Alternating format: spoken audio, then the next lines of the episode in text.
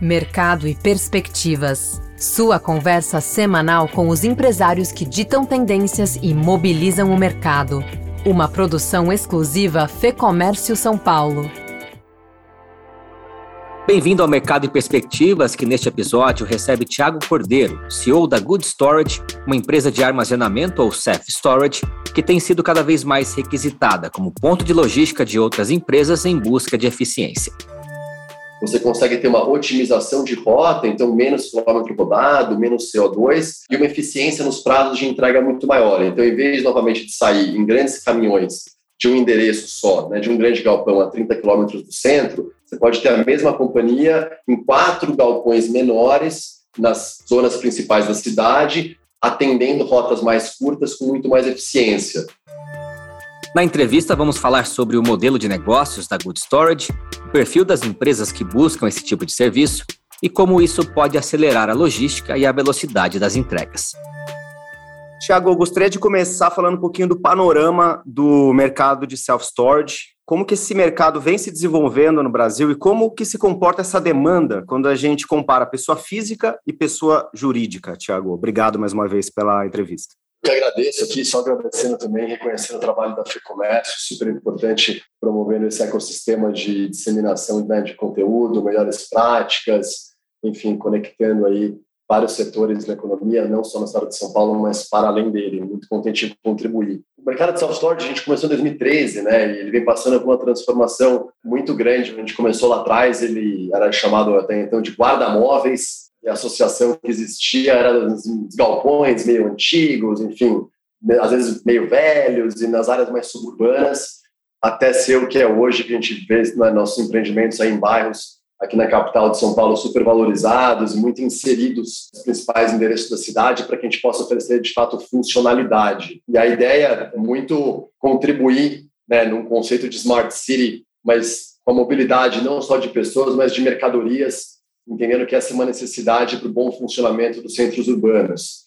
Então, isso ficou mais evidente, fazendo um link com a sua pergunta, acho que essa, essa época de pandemia né, mudou muito, acho que o comportamento de consumo, principalmente, claro, através né, do uso das plataformas de tecnologia, mas mudou muito o comportamento, o diálogo das pessoas com as cidades e com o que elas esperam dos serviços, seja na entrega né, do e-commerce, mas seja também nos serviços que são prestados nas residências, enfim, do ponto de vista de qualidade, de assertividade, de agilidade. É um segmento que, com a pandemia, né, ele acabou ficando ainda mais em evidência na maneira que ele contribui com essa infraestrutura que permite atender essa nova exigência né, dos habitantes dos centros urbanos em serem atendidos com mais agilidade, com mais qualidade, seja na compra e na entrega dos seus produtos, ou também é, nos serviços, nas manutenções dos lares, enfim, isso no mercado tanto para pessoas, indivíduos, quanto para empresas, né, no B2C uh, é, e no B2B. Então, acho que um panorama tem sido de crescimento, né? Nós mesmos, até o final do, do ano, a gente deve ter aí 24 unidades operando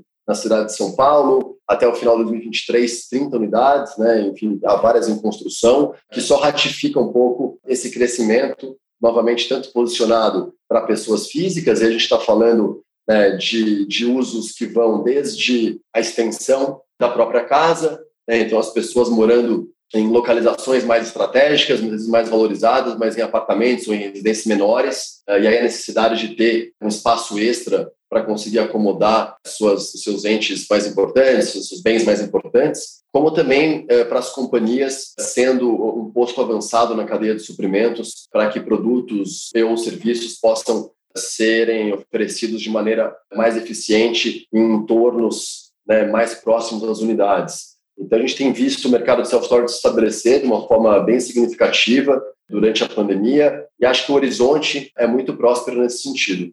Tiago, como que as empresas utilizam esse serviço quando a gente está falando do last mile especificamente? Eu imagino que há 10 anos atrás a gente não poderia conceber muito bem o formato que a gente está conversando agora, né? Das empresas utilizando um espaço externo delas, de um, de um outro fornecedor, para conseguir dar agilidade para esse last mile. Como que foi? Como que a pandemia catalisou isso aí? Como que vocês sentiram isso nos últimos dois anos?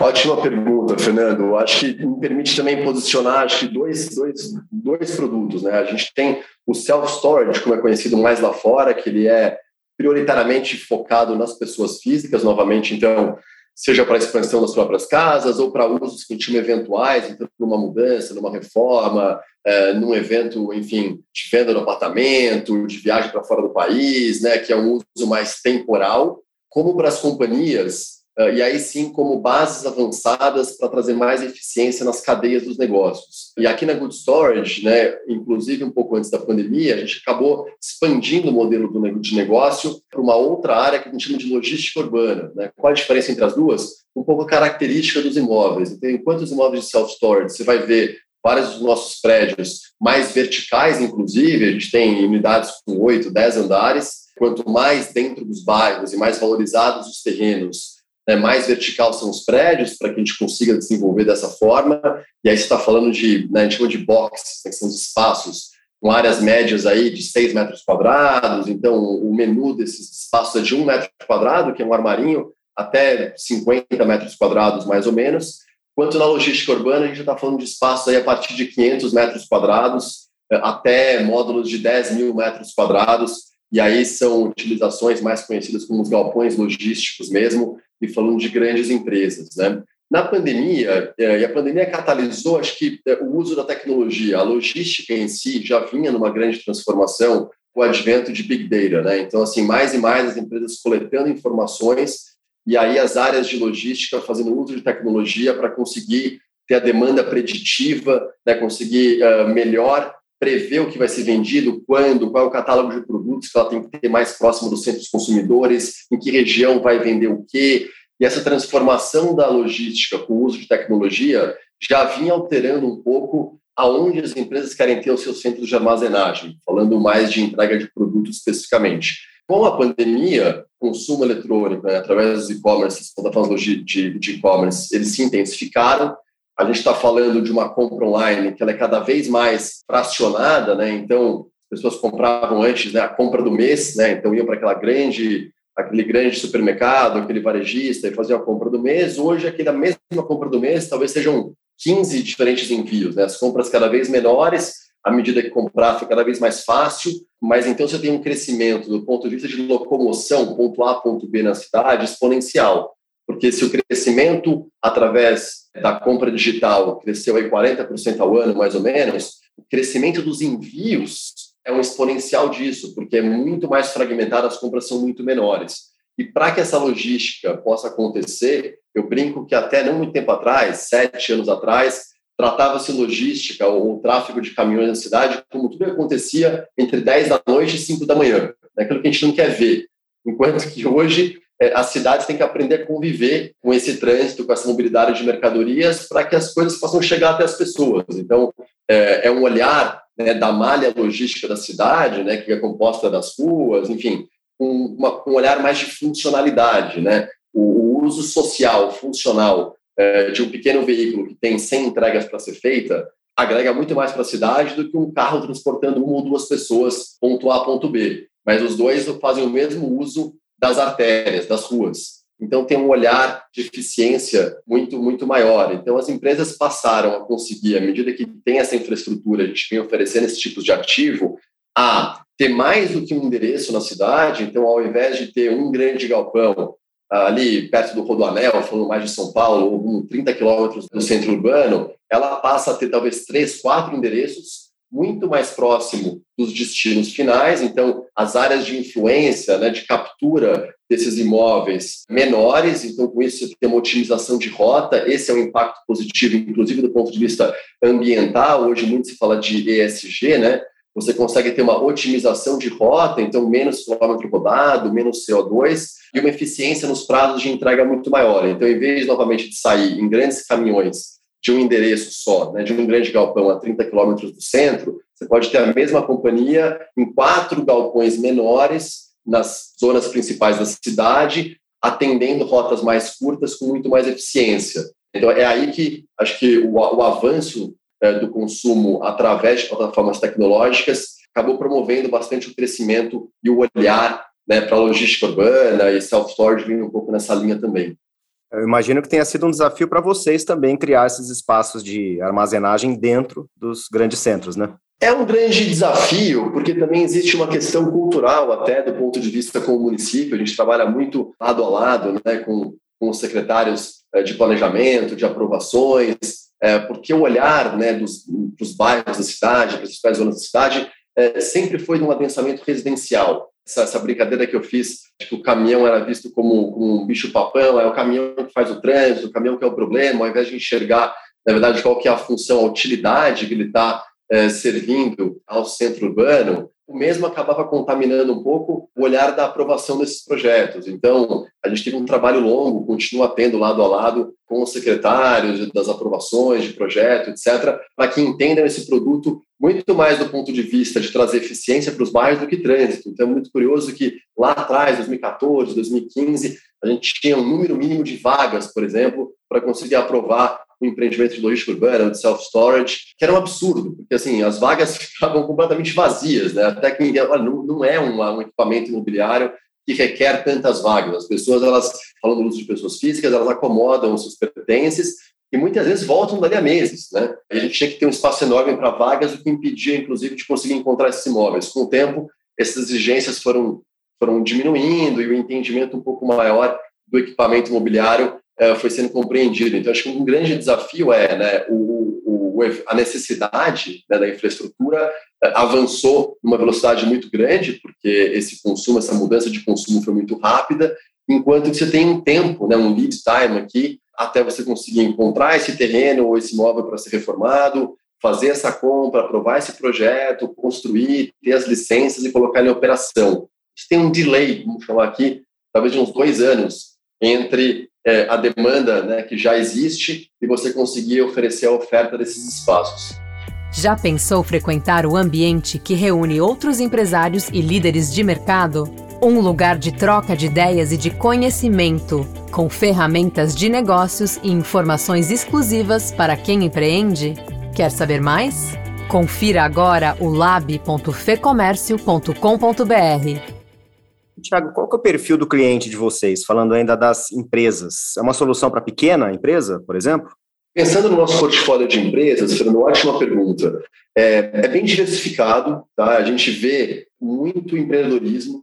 Acho que a, a pandemia também promoveu muito, novamente, acho que né, com as plataformas uh, online, muito empreendedorismo uh, e, sellers em vários setores. Então, você tem uma solução que o empreendedor ele consegue começar alocando com a gente. A gente tem muitos cases de empreendedores que começaram e cresceram muito conosco, tanto com áreas na mesma unidade, como também locando em várias unidades, com 100 metros quadrados.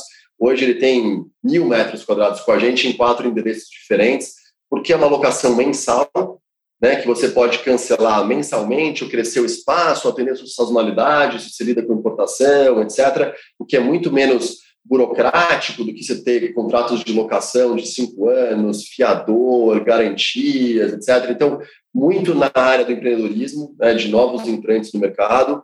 Na área um pouco maior de logística, a gente vê uma segmentação também, uma diversificação muito grande, área de farma, claro que os e-commerce também, mas toda também ah, no, no, ponto de serviço, manutenções em geral, onde se tem a necessidade que seja um serviço, um atendimento rápido. Estou falando de toda a infraestrutura de escritórios ou residências, ar-condicionado, elevadores, todos os chamados né, que são medidos, aí a gente fala do SLA, que é o nível de atendimento, em que o deslocamento, né, a velocidade do atendimento também é muito importante para a fidelização daquele cliente, a localização ficou cada vez mais relevante. Então, acho que por trás de tudo isso está as empresas entenderem qual é de fato o valor da localização de onde está estabelecido. O desafio aqui né, é, continua sendo, obviamente, por trás do desenvolvimento imobiliário, sempre tem a expectativa de retorno de um investidor. No nosso caso, meus sócios são investidores no fundo de pensão americano, é, você faz um investimento imobiliário buscando ter uma renda da alocação desses empreendimentos você está competindo com outros desenvolvedores imobiliários. Então, vários dos nossos empreendimentos, a gente estava competindo com empreendedores residenciais que iam fazer torres e assim por diante. E para que tenha um retorno atrativo, você tem que ter uma, um valor de reais por metro quadrado, né, uma tarifa de locação que permita que tenha um capital disposto uh, a fazer esse investimento para ter esse retorno. E esses valores eram, até pouco tempo atrás, tidos como muito altos pelos próprios usuários, por exemplo, as empresas. A questão né, é que a gente não está falando de, pô, mas quanto é por metro quadrado, que é muito a métrica que a indústria começava a negociar, mas sim qual é o custo da solução de você poder ter por exemplo, os nossos empreendimentos, ah, estou alugando mil metros quadrados, num parque logístico urbano, onde você tem segurança compartilhada, toda a questão tecnológica de uso dos, de utilities que a gente fala, de uh, iluminação, uh, água, então tudo é LED, a gente compra tudo uh, no, no, atacado, né, em, em negociações, contratos, guarda-chuva, então uh, o quilowatt-hora, o mesmo com a questão com a Sabesp, etc., muito mais barato, então você usufrui de estar fazendo parte de uma infraestrutura, isso envolve questão de custo e eficiência muito melhor do que se você tivesse num pequeno imóvel na rua. Né? Então, assim, essa filosofia das empresas entenderem que, sim, por metro quadrado pode custar mais caro, mas os benefícios que eu tenho de estar numa localização, de estar num empreendimento que eu posso compartilhar custos com outros inquilinos, é muito maior. Que prova para a gente que a tese, por isso que a gente vem crescendo bastante, hoje em São Paulo a gente é, é o líder em de solução, são os próprios clientes né, que vêm repetindo negócios com a gente. Então é muito comum as empresas testarem o modelo, então começam com um parque logístico com mil metros quadrados, e hoje a gente tem clientes da área de e-commerce com mais de 10 mil metros quadrados com a gente, e você percebe que nessa expansão a sensibilidade né, ao quanto custa por metro quadrado é muito menor, porque ele consegue olhar menos para uma conta de custo, ah, quanto é o custo do aluguel, e mais para uma conta de investimento, de quais são as eficiências que eu consigo ter nessa cadeia. Muito curioso que ah, também tudo está mudando muito rápido, não muito tempo atrás, cinco anos atrás, quando a gente ia ter uma visita nos nossos imóveis, vinha lá a pessoa responsável por logística, né? E muito, muito focada em custo. Hoje, às vezes, vem visitar um imóvel nosso, vem a pessoa de logística, a pessoa de marketing, a pessoa de inovação, a pessoa de novos projetos, porque, eventualmente, estar numa localização diferenciada te permite uma entrega mais rápido, um nível de fidelização do cliente melhor, um diferencial competitivo, retenção de, de funcionários. Né? Durante a pandemia, a gente viu muito isso, que as pessoas passaram a Hoje RH passa por isso, né? Vocês passaram a quase que exigir ter maior mobilidade, poder trabalhar modelo híbrido. E aí muitos dos nossos galpões, é, que são endereços super é, é, super diferenciados na cidade, você tem o uso dos mezaninos, né? Para posições de escritório.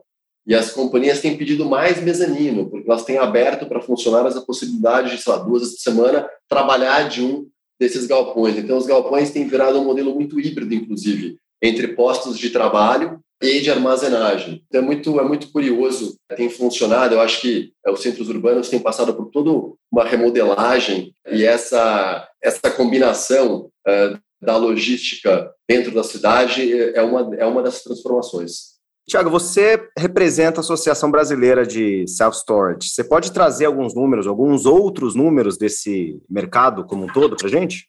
A gente fundou a associação, né, já tem aí quase 10 anos, com o principal objetivo de disseminar as melhores práticas né, e garantir uma qualidade na oferta desses espaços. Hoje no Brasil a gente tem aí quase 800 unidades de self-storage em 74 cidades. Isso vem crescendo aí mais uns 15% nos últimos dois, dois, três anos, o que acho que é, que é bastante significativo. Ainda é um mercado assim bastante pequeno quando a gente compara, por exemplo, com os Estados Unidos, mesmo quando a gente faz aí coloca o fator de renda envolvido, a gente acredita que tem é, um espaço muito grande porque as pessoas ainda desconhecem como utilizar a solução, então a gente promove muito na associação que todos somos parceiros, não há muito ainda, o nosso grande competidor não é a outra empresa, mas é a falta de conhecimento. Então, a gente fala assim, estamos todo mundo aqui juntos para promover o conhecimento e até aproveito aqui para agradecer vocês que a gente nos ajuda também nesse sentido. É um mercado que, enfim, resiliente, a gente tem visto outras cidades né, de médio porte também começando a oferecer os self-stores. Hoje são 74 cidades no Brasil que a gente monitora comunidades de self-storage e também padronizando qual é esse tipo de solução. Então, em todas as unidades de self-storage, que os clientes, até para conseguir aqui aproveitar os ouvintes aqui do, do podcast, você recebe uma senha, né? normalmente você entra na unidade com uma senha pessoal, você tem acesso ao seu espaço de maneira proprietária e confidencial, um espaço que te pertence, a companhia eh, de self-storage não tem acesso a esse espaço, é como se você estivesse locando um apartamento residencial, né? ninguém entra no seu, no seu espaço. Esse, esse, direito da locação também é reservado no self-storage. E por que o self? É um espaço de alto armazenamento. Então, as unidades contam com as docas, é, com os carrinhos, enfim, mas você opera né, essa carga, essa descarga, ou empresa de mudança, Então você consegue fazer todo o processo de chegar na unidade, ir até o seu espaço e seguir no seu destino sem ter a ajuda de ninguém. Você até tem nas unidades, normalmente, não mais do que dois funcionários para fazer ali, para hospedar, para receber o cliente, muitas vezes para os novos clientes, assinar os contratos. Ainda que na Good Storage você pode fazer tudo eletronicamente, mas o uso mesmo é um uso autônomo e independente. Isso já é uma, uma prática uh, bem padronizada em todas as cidades que oferecem hoje self-storage no Brasil. Para encerrar, Thiago, como está a expectativa de vocês agora para 2022? Já estamos entrando na segunda metade do ano, mas é um ano desafiador politicamente, economicamente, mas um ano de crescimento para vocês também. E quais são os planos de expansão de vocês? A gente entregou três lojas esse ano já, super relevantes aqui na cidade de São Paulo. Temos mais quatro até dezembro, então é um ano para nós de muitas entregas. Obviamente, essas entregas elas foram aí, são propriedades que a gente adquiriu há dois, três anos atrás. Então, uma safra de negócio que a gente vai que a gente coloca no mercado hoje, mas decorrente de investimentos mais antigos. É, acho que é um momento claro, né, para todos aqui. Todo ano de eleição no Brasil é um ano é, né, de ansiedade. Acho que nesse momento, é, globalmente falando, muitas muitas questões sensíveis do ponto de vista geopolítico. É, enfim, acho que tem, tem outras questões no radar que tem feito com que é, os investidores, né, a gente tem, representa capital institucional aqui, tem olhado mais atento para colocar o capital para trabalhar, mas investimento imobiliário é um investimento de longo prazo. Eu acho que em logística, em self-storage, não é diferente. É, você tem que ter um olhar aí no mínimo de 10 anos. É algo que tem um, todo um prazo de maturação, não só, como eu estava falando, entre você adquirir o terreno e ter a sua unidade pronta, provavelmente ali tem algo como 3 anos, mas mesmo depois que você abre né? A gente costuma dizer que uma propriedade, tá, o termo é estabilizada, quando ela tem entre 85% e 90% dos seus espaços alugados. Isso é uma curva que tem aí também uns três anos de maturação. Então, pelo menos uns seis anos, sete anos, para a propriedade chegar na sua maturidade. Então, a gente já está falando de um ciclo que muitas vezes é, transcende né, uma potencial crise ou algo assim. Então, o olhar tem que estar no horizonte. Se você não tiver esse tipo é, de capital que tem essa paciência, que tem esse olhar, que consegue aí atravessar eventualmente um ciclo de baixa, é, é algo para ter um pouco de cuidado aqui. Se a gente estiver aqui sendo movido por algum investidor imobiliário, alguém que tem interesse na tese, é importante ter um pouco essa clareza. A gente está muito animado, a ideia é seguir investindo. Nas nossas hoje 20 unidades, a gente inaugura uma aqui semana que vem, 21. A gente vem tendo, acho que, bastante sucesso, a gente está satisfeito com o ritmo que elas vêm crescendo. Então, a gente segue investindo, segue animado, sempre atento, obviamente, né, aos riscos envolvidos. Acho que a história que está sendo construída em posicionar essa solução até agora vem sendo uma história de sucesso e a gente fica muito honrado de fazer parte aqui, talvez com algum protagonismo disso. Esse foi Thiago Cordeiro, CEO da Good Storage. Eu sou Guilherme Baroli, a entrevista e o roteiro deste episódio são de Fernando Saco e a edição do estúdio Johnny Days. Obrigado pela sua companhia e até o próximo episódio. Informação e análises inéditas, mobilização empresarial, ferramentas de negócios exclusivas. Tudo isso você encontra no lab.fecomércio.com.br. Acesse agora e confira.